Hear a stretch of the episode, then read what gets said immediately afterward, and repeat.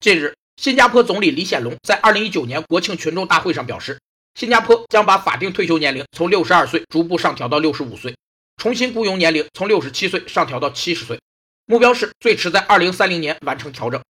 延迟退休是指国家综合考虑人口结构变化情况、就业情况而逐步提高退休年龄或延迟退休的制度。由于性别、工种、劳动强度和收入的差异，不同人群对退休年龄都有不同的看法。那些手握一定权力、工作相对清闲的官员和事业编制人员希望延迟退休年龄，而一线工人和众多年轻人往往反对延迟退休年龄。